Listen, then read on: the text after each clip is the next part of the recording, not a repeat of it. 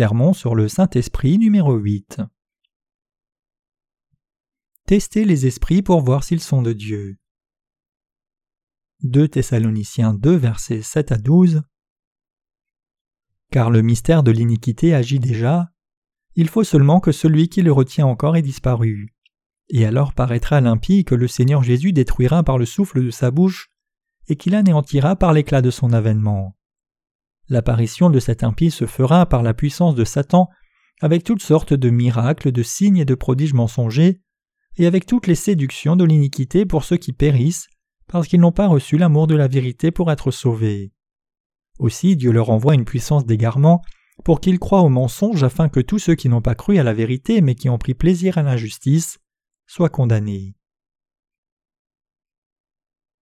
Le verset 7 du passage précédent déclare car le mystère de l'iniquité agit déjà, il faut seulement que celui qui le retient encore ait disparu. Cela nous dit que Satan répand l'autorité du diable en œuvrant par sa propre puissance, et non par l'œuvre de l'Esprit Saint, chose que Dieu ne veut pas. Ceux qui sont saisis par l'impie sont, pour l'exprimer pleinement, ceux qui ont une foi de sorcellerie et non la foi des chrétiens. Ce sont ceux qui se vouent uniquement à des dons comme l'exorcisme, le parler en d'autres langues, les prophéties, les guérisons, et autres œuvres semblables. Ils placent plus d'importance sur ce qu'ils disent avoir vu ou sur les pouvoirs spirituels qu'ils disent avoir reçus, mais Dieu a dit qu'il mettrait fin à de telles œuvres qui bloquent la vérité. 2 Thessaloniciens 2, versets 9 à 10 déclare L'apparition de cet impie se fera par la puissance de Satan, avec toutes sortes de miracles, de signes et de prodiges mensongers, et avec toutes les séductions de l'iniquité pour ceux qui périssent parce qu'ils n'ont pas reçu l'amour de la vérité pour être sauvés. Les œuvres de Satan sont manifestées, par exemple, parmi ceux qui proclament avoir le pouvoir de guérir.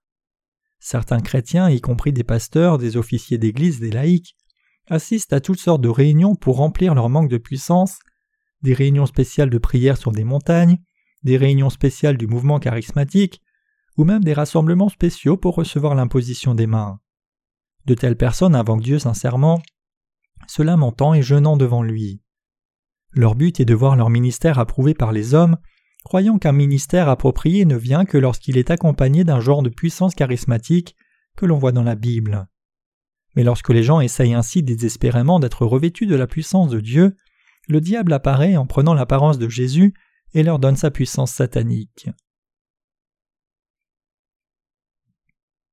Comment fonctionne le mystère de l'iniquité? Jude 1 verset 11 déclare Malheur à eux, car ils ont suivi la voie de Caïn, ils se sont jetés pour un salaire dans l'égarement de Balaam, ils se sont perdus par la révolte de Corée. Alors qu'est-ce que la voie de Caïn? Caïn est sorti de la présence de Dieu après que le Seigneur l'ait puni. Il fut détourné de Dieu, et se retourner contre Dieu et ne pas croire en l'évangile de l'eau, du sang et de l'esprit dans le Seigneur. Ceux qui sont saisis par Satan travaillent pour l'argent. Le passage précédent continue en disant ils se sont jetés pour un salaire dans l'égarement de Balaam. Les pasteurs qui sont saisis par Satan font finalement du ministère pour faire de l'argent. Emprisonnés par Satan, ils font l'œuvre des faux prophètes. Ces faux prophètes aiment que leurs troupeaux leur apportent de gros montants d'argent dans leurs offrandes à l'Église. Ils donnent leur bénédiction à leurs brebis uniquement lorsqu'elles sont une source abondante d'argent, et même quand ils le font, ces faux prophètes ne les bénissent pas vraiment. De la même façon, ceux qui font le ministère alors qu'ils sont saisis par Satan ne font finalement du ministère que par amour de l'argent. Si vous fournissez beaucoup d'argent, ils font alors de vous un diacre ou un ancien dès que possible. Mais si vous ne fournissez pas assez d'argent, vous ne deviendrez jamais un ancien.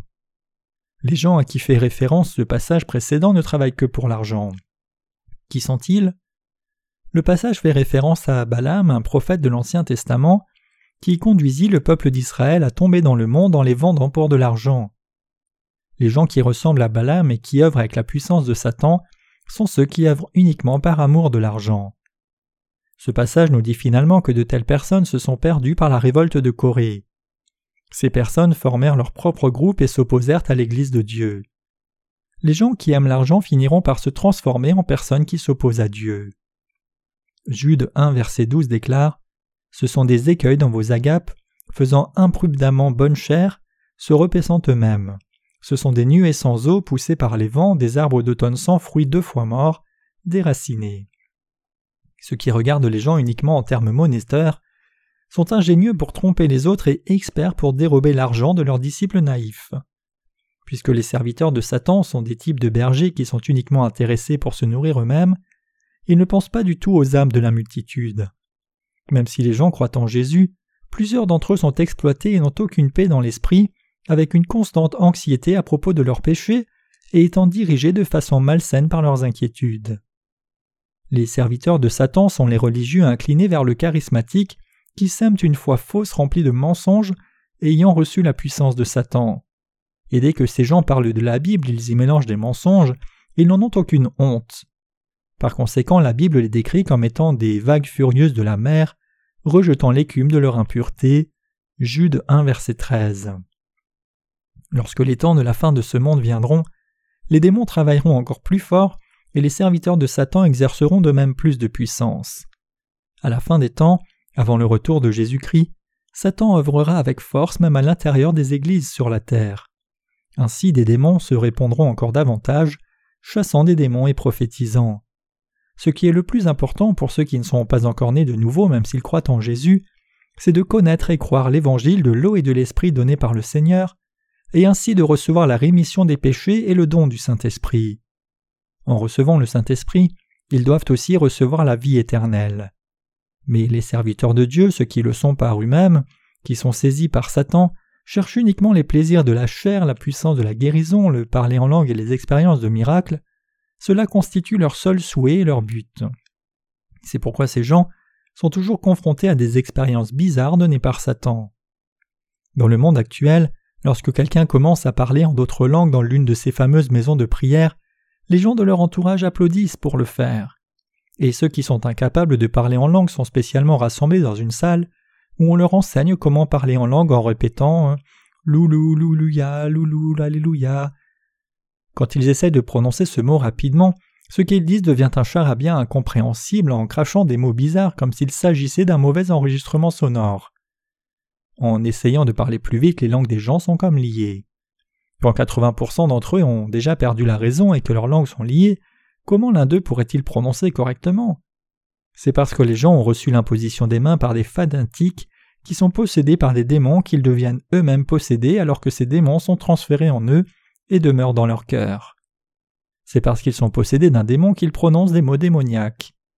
Ne soyez pas trompés par les œuvres des démons, mais croyez que le véritable Saint-Esprit œuvre dans le cœur de ceux qui croient en l'évangile de l'eau et de l'esprit qui est écrit dans la Bible. En ce moment même, les œuvres iniques des démons sont déployées parmi ceux qui poursuivent une foi charismatique. Mais même si vous vous repentez ce jour-là, Matthieu 7, versets 22 à 23 déclare aussi Plusieurs me diront en ce jour-là Seigneur, Seigneur, n'avons-nous pas prophétisé par ton nom, n'avons-nous pas chassé des démons par ton nom, et n'avons-nous pas fait beaucoup de miracles par ton nom? Alors je leur dirai ouvertement Je ne vous ai jamais connu, retirez-vous de moi, vous qui commettez l'iniquité. Beaucoup de gens croient que le fait d'agir comme un prophète au nom du Seigneur, de chasser des démons ou de faire des miracles en son nom, sont toutes les œuvres de Dieu et du Saint-Esprit.